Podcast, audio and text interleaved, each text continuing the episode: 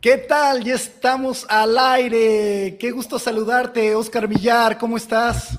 Hola, Adolfo. Muy bien. Pues sí, aquí ya listos para un programa de nuevo.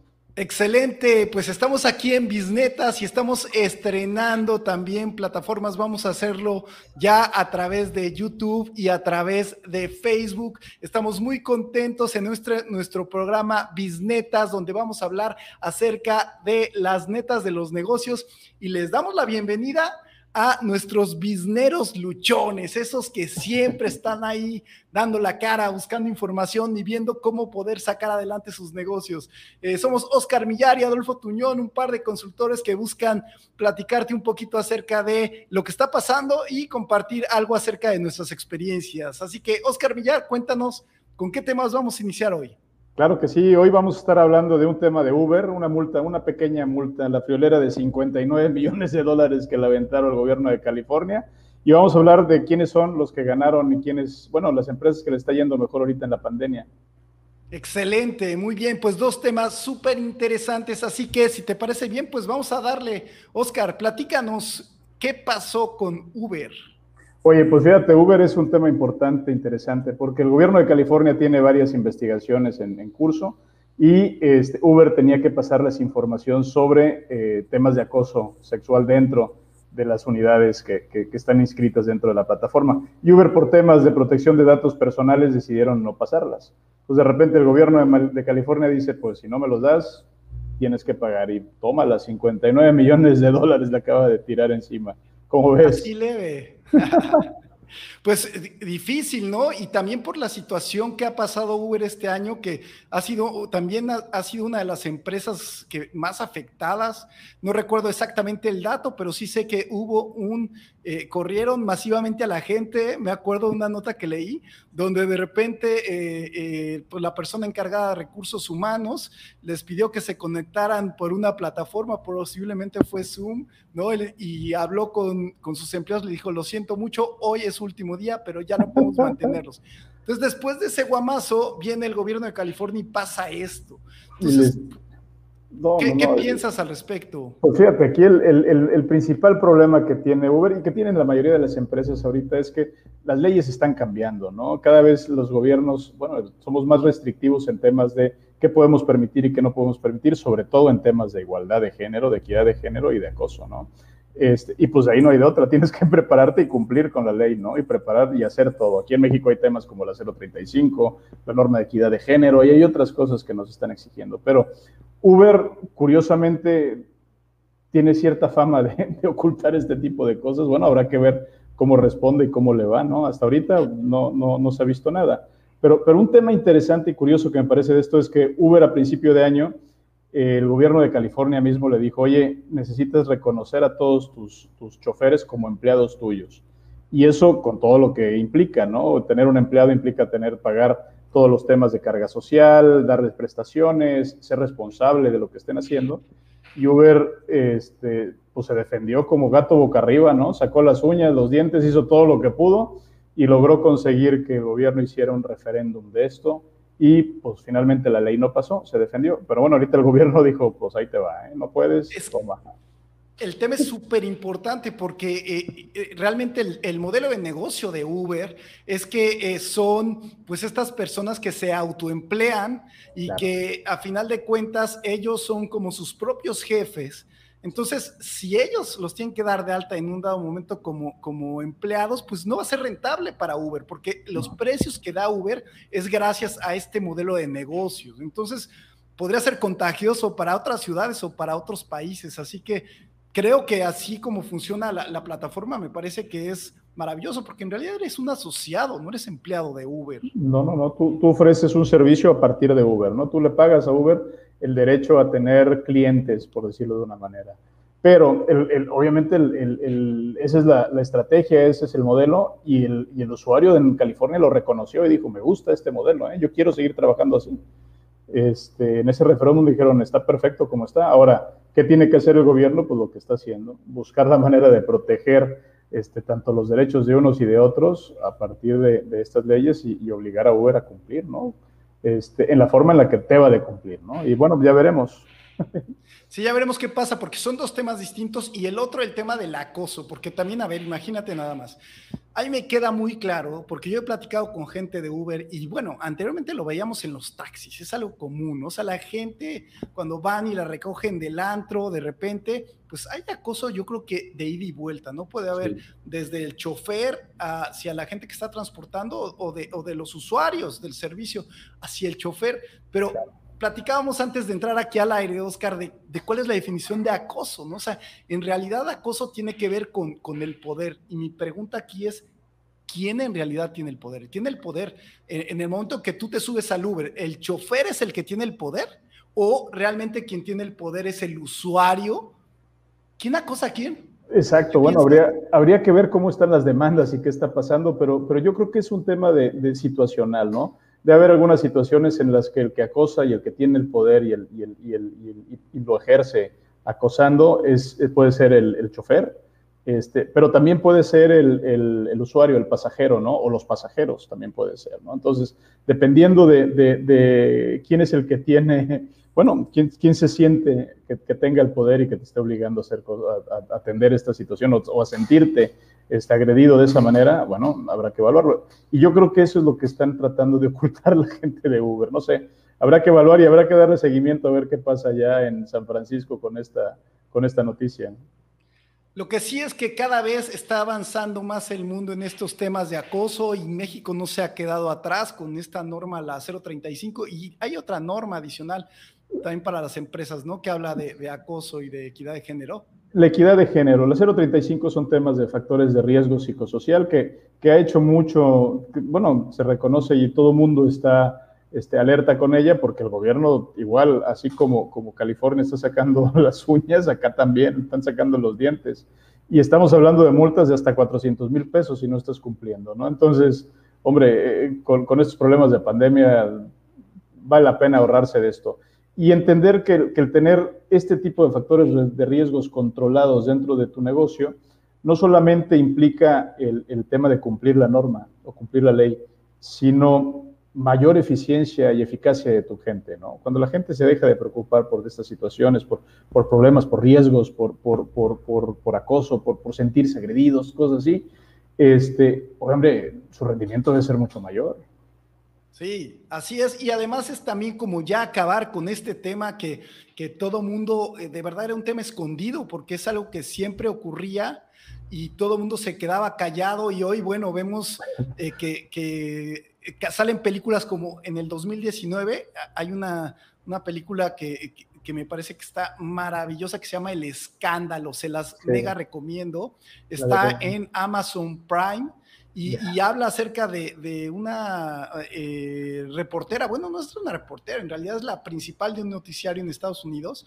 No nombran la cadena exacta, pero totalmente eh, todo el mundo sabe de, qué cadena se habla. En Todos las conocemos y, a todos nuestros, y a, toda la gente de Fox, que nos estén viendo, a todos los ejecutivos de Fox que nos están viendo ahorita en este programa, que vean que estamos hablando de su cadena.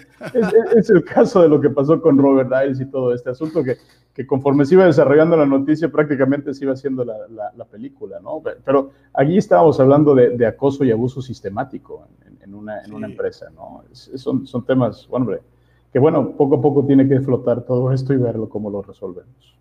Así es, pues muy bien. Y, cambiando un poquito de tema acerca de lo que ha pasado en este 2020 con las empresas, eh, pues además de, este tema de Uber, pues quiero decirte que hoy eh, estaba leyendo en un artículo eh, donde Ernst Young estaba poniendo cuáles fueron las 20 empresas ganadoras durante este 2020 en la pandemia. Y me gustaría platicarles porque evidentemente, pues lo primero que nos viene a la mente es las tecnológicas. Claro. Entonces, esas son algunas de las ganadoras, pero eh, eh, tenemos, por ejemplo, ahorita les voy a mostrar, voy a tratar aquí de mostrarles la lista en la pantalla. Eh, tenemos a Amazon en primer lugar, Microsoft en segundo, Apple en tercera, Tesla, eh, en cuarto. Y bueno, ahorita les voy a mostrar algunas otras, pero tú qué piensas al respecto de, empresas ganadoras y perdedoras aquí en lo que me das chance de poner esto en la pantalla? Pues fíjate que yo creo que hay varias sorpresas. Si bien, como bien dices, en esa lista hay muchas tecnológicas, también hay otras que no esperaríamos ver ahí, ¿no? Como Audi, por ejemplo, ¿no? Este, otra, otras empresas que dices, bueno, ¿qué, qué, qué les benefició la pandemia en este momento? Este, y, bueno, resulta muy interesante entender que no es nada más que la pandemia los beneficios, sino cómo hacen estas empresas para, para responder a la situación, para, para atacar los problemas que tienen en este momento y, la adversidad o, el entorno en el que se encuentran y aprovecharlo de mejor manera. Normalmente estas empresas les va bien no solamente por todo lo que hicieron, sino por lo que dejaron de hacer sus competidores. Sí, también eso es un tema muy interesante, que tenemos que estar muy al pendiente como empresarios. Y bueno, ahorita estamos hablando de las más grandes del mundo, pero también ahorita lo vamos a aterrizar, ¿no? A qué pasa en países como México y en países latinoamericanos. Entonces, por ejemplo, aquí podemos ver a mí de las que me llaman la atención, por ejemplo, el, 80% yo te diría que es de tema de, tecnología, comercio electrónico, telecomunicaciones, media. Por aquí destaca Audi, me llama mucho la atención qué habrá pasado, ¿no? Oye, y, además hay otro tema importante, si ustedes se ponen aquí a hacer un análisis, vean, Estados Unidos, o sea, la gran mayoría de las empresas de Estados Unidos, por ahí vemos una China que se coló. Un par de chinas, tres chinas ahí. Tres chinas coladas, Canadá, Alemania. Entonces, los gringos vuelven aquí a ser eh, los grandes ganadores y empresarios en, esta pandemia, ¿no? Pero JD.com, yo estaría muy pendiente de ello porque se le va a acercar a Amazon como. Yo, yo va a crecer muchísimo ahora esto. ¿eh? O sea, los chinos con su comercio online, que lo tiene bastante fragmentado de momento, o lo tiene más bien eh, no, tan, no tan desarrollado como Amazon a nivel internacional, no tardan en, en levantarse y ponerse a esos niveles. ¿eh? Pues bueno, también esto va a depender de cuál vaya a ser la postura que tome Biden al respecto, porque como ustedes saben, Trump fue alguien que estuvo frenando a China, ¿no? A como diera lugar para que no compitiera. Ese, ese era eh, eh, lo que quería hacer Trump. Entonces, no sabemos qué, vaya a hacer Biden, porque en una de esas, pues sí permite este libre crecimiento, o en una de esas eh, dice, ¿sabes qué? No va a ir con nosotros, y yo creo que que digo, ustedes saben, ¿no? Que México nos vamos a alinear con lo que diga papá Estados O sea, aunque, aunque diga nuestro presidente que no, que somos muy independientes y que defendemos la soberanía, bueno, ya nos dejó bien claro cuál es la política ahí. Claro. Eh, ¿no? Eh, y, la verdad, o sea, tampoco lo critico, o sea, no me parece nada malo, aquí es un tema de poder. Exacto. Este, entonces, políticamente se oye muy bien de la soberanía, en fin, pero también aquí es un tema de negocio. Entonces, eh, no, no critico tanto esa postura, sino el tema es, pues es lo que nos toca vivir, ¿no? Y, y hay que adecuarnos. Hay que acomodarnos, ¿no? Aquí la parte importante es ver cómo cumplimos, cómo, cómo aprovechamos el, el, el, ambiente y el entorno, ¿no?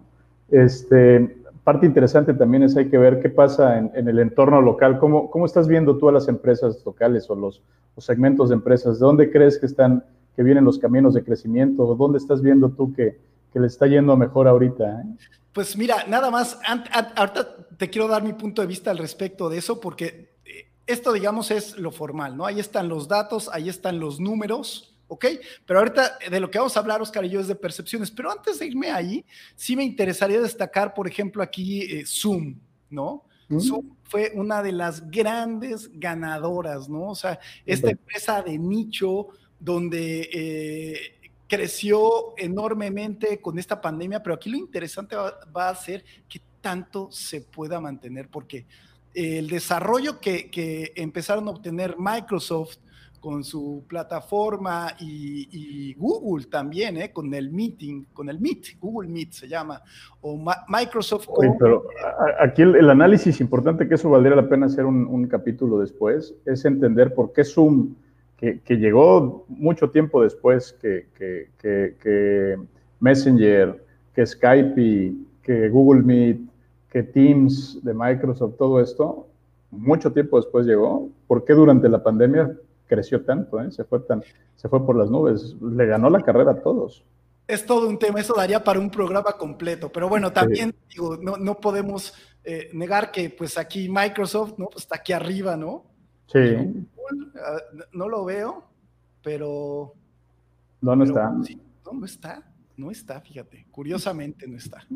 Pero bueno, ahora sí, si quieres, vámonos al tema local, que me interesa porque eh, en realidad, o sea, de repente, eh, no sé si, a ti te pasó, pero yo, por ejemplo, que estoy constantemente hablando con, con mis clientes, me he encontrado con unas sorpresas eh, increíbles, ¿no? O sea, de repente quien yo pensaba que, que, no iba a estar tan bien, me dicen que están de maravilla, y a aquellos que pensaba que podían estar muy bien, pues no, no lo están. Entonces, a ver, platícanos, ¿cuáles son tus percepciones para ti en esta sensibilidad de, de, lo que tú preguntas y de la gente con la que tú comentas? ¿Qué segmentos tú dirías que ganaron específicamente en México? Fíjate, hay, segmentos interesantes como los paneles solares, por ejemplo, ¿no? que, ahí, que ahí me toca mixto. De repente veo, he platicado con clientes que no les ha ido bien y, con muchos otros, hombre, se detonaron sus ventas durante el verano. Este, como que el, cuál era el empujoncito que necesitaban, eso, tener que estar en casa y ver cómo se abultaba el recibo, para decir, hasta aquí llegué, aquí llegué, ¿no? Y empezaron a tratar de reinvertir su dinero con un financiamiento a largo plazo, como, como fuera la manera de, de, de hacerlo, este, logran ellos, este, bueno, empiezan a, consumir más en estos esquemas. Creo que ese es uno de, los, de los importantes ganadores ahorita. Sí, ahora también cabe mencionar que, que, es un tema irregional, ¿no? O sea, porque, por ejemplo, empresas donde, donde tenemos eh, calor extremo, ¿no? Por ejemplo, estamos hablando de Mérida, eh, Monterrey, Chihuahua, este, Mexicali, ¿no? Se me viene ahí a la, sí, claro. Sí, sí, sí, las eh, zonas calientes de este país. Exactamente, ahí es donde, donde la gente dijo, oye, si voy a estar aquí encerrado, pues no voy a pagar más luz y vamos a invertir. Sí, definitivamente me parece una de las ganadoras. A mí también, fíjate que otro segmento que, que es eh, ganador es el tema de logística, ¿no? O sea, las empresas que, que mueven eh, productos no pararon. Sí, la logística de última milla, ¿no? La entrega directa. Sobre todo la de última milla. A ver, define de última milla para que tengamos claridad. Al sí, porque cuando hablamos de logística estamos hablando de todo, todo lo que tienes que hacer para llevar un producto desde su línea, desde donde se produce hasta el consumidor, ¿no? Pero normalmente la palabra logística se refiere hasta que, que mueves grandes volúmenes de producto y lo, estás, y lo vas trabajando. Ahora, con, con estos esquemas de, de entregas en casa y todo este asunto, bueno, de repente necesitas tener la habilidad y la capacidad de recibir el producto en una ciudad, por ejemplo, en la Ciudad de México, y entregarlo en casa, o entregarlo en la tiendita, o entregarlo en, el, en, el, en, las tiendas que tienes que ir a distribuir. a esa entrega le llaman de última milla, ¿no?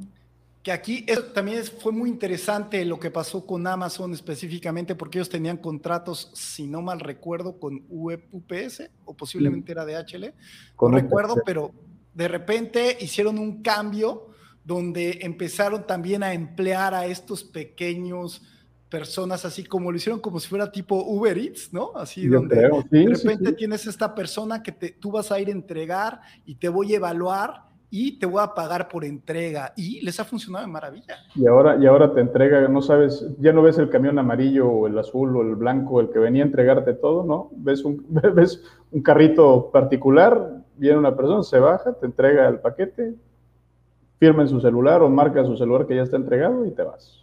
Así es. otra de, perdón, otra de las empresas, de las empresas, de los segmentos ganadores, yo creo que también fue la construcción. No sé si tú tengas la misma percepción, pero, pero no estoy hablando de, de, la construcción eh, a nivel eh, estatal o a nivel... Eh, no, las, grandes construcciones, ¿no? Sino el, tema particular en casa. El, casa.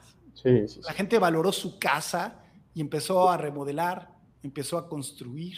A dar mantenimiento. dar mantenimiento, ¿no? Porque pues, de repente te veías ahí encerrado todo el tiempo. Entonces, creo que, que muchos de nosotros, y me incluyo, empezamos a valorar mucho nuestra casa. No sé, en, mi caso particular, yo viajaba muchísimo y nunca, hace muchos años, había estado tanto tiempo dentro de mi casa.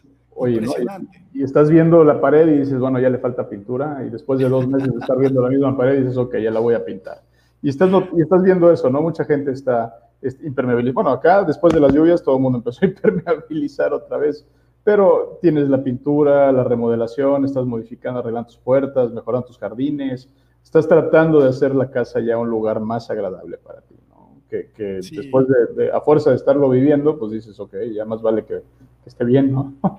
Sí, pues excelente. Definitivamente esos fueron algunos de los ganadores y seguramente hay más. Entonces, nos gustaría que tú que nos estás viendo, que aquí abajo en los comentarios nos pongas cuál tú consideras que fue de estos segmentos en México ganadores, estas empresas que en realidad lograron incrementar sus ingresos a raíz de la pandemia, para que podamos platicarlo en el siguiente programa. Y también te invitamos a que nos dejes comentarios aquí de qué quieres que hablemos. Si tú tienes un tema interesante de negocios, pues con todo gusto nos los puedes dejar aquí abajo y platicaremos Oscar y yo para ver si podemos definirlo y en, los próximos programas de Bisnetas que los estamos haciendo todos los martes a las seis y media de la tarde. Empezamos un poquito más tarde por el tema de la conexión, pero así lo estaremos haciendo para llegar contigo y espero que esté siendo, esté siendo entretenido para ti. Entonces, Oscar, ¿algún último mensaje? ¿Cuál es la bisneta de hoy? Me gustaría cerrar con la bisneta de hoy, el tema de en esta, en esta pandemia o en este momento, las, empresas que estaban mejor preparadas o que tenían la capacidad de adaptarse más rápido fueron las que les fue mejor, ¿no? Y un ejemplo fue Kentucky Fried Chicken, que, a pesar de la pandemia, en México creció 9% sus ventas y 5% su plantilla laboral. ¿Qué fue lo que hicieron? Se volcaron a, trabajar los esquemas digitales, trabajaron y empezaron a desarrollar el, esquemas de pedidos en línea, de pedidos de, pick-ups y todo este asunto, y les permitió atender un mercado que no estaban atendiendo antes o aprovechar el mercado que sus competidores no pudieron aprovechar. Su página web pueden pedir por ahí, tenían Messenger para pedir directamente, ordenar desde Messenger, desde WhatsApp, hicieron todo lo, se digitalizaron a una velocidad muy, muy rápida y lograron aprovechar el momento, ¿no? Entonces, eso, por ejemplo, son ventajas que ahorita no van a poder, este, no, no perderán en el corto plazo. Sí, súper interesante. También otro segmento del que no hablamos, que también fue un súper ganador, pues fue todo el tema de salud, ¿no? O sea, hubo ah, doctores que yo conozco que se pusieron las pilas y por ahí hay uno aquí en Mérida que le dicen el doctor COVID, ¿no? Entonces así ya tiene, está posicionado así y la gente pues ya sabe a quién llamarle, porque también hay un tema ahí de pena, ¿no? De que la gente le da pena cuando le sucede esto y ahí anda rolando el, el número por todos lados, ¿no? Entonces, fue gente también que, apareció. Entonces, para mí una, una bisneta es como, como tener la capacidad de, adaptarte, ¿no? De ser resiliente. y, yo, añadiría de, pedir ayuda, o sea, de, tener esta capacidad de decir, ¿sabes qué? Está, estoy pasando por esto, necesito ayuda. ¿Quién me puede ayudar? ¿Quién puede echarme la mano, no? Porque todos, eh, de una o de otra manera, hemos pasado por, por eh, alguna crisis, a pesar de, que hay empresas ganadoras de las cuales hablamos, pues a lo mejor dentro de estas empresas ganadoras hubo gente que perdió algún ser querido. Claro. Entonces, hubo muchas pérdidas. El tema es cómo te sobrepones a eso, eso sería mi bisneta. Claro, perfecto. pues bueno, no, pues no queda más más que despedirnos. Excelente, me parece muy bien. Pues si te gustó este Bisnetas, por favor, te pido que le des manita arriba y que nos estés poniendo comentarios aquí abajo de qué quieres que hablemos. Cuéntanos cuáles fueron para ti las empresas ganadoras del 2020 y te esperamos el próximo martes a las 6:30 de la tarde. Si te está gustando, por favor, ayúdanos a compartirlo. Que estés muy bien. Nos vemos el próximo martes. Gracias, Oscar. Un abrazo. Hasta el próximo martes. Un abrazo. Gracias. Gracias, mis bisneros luchones. Nos vemos en el próximo.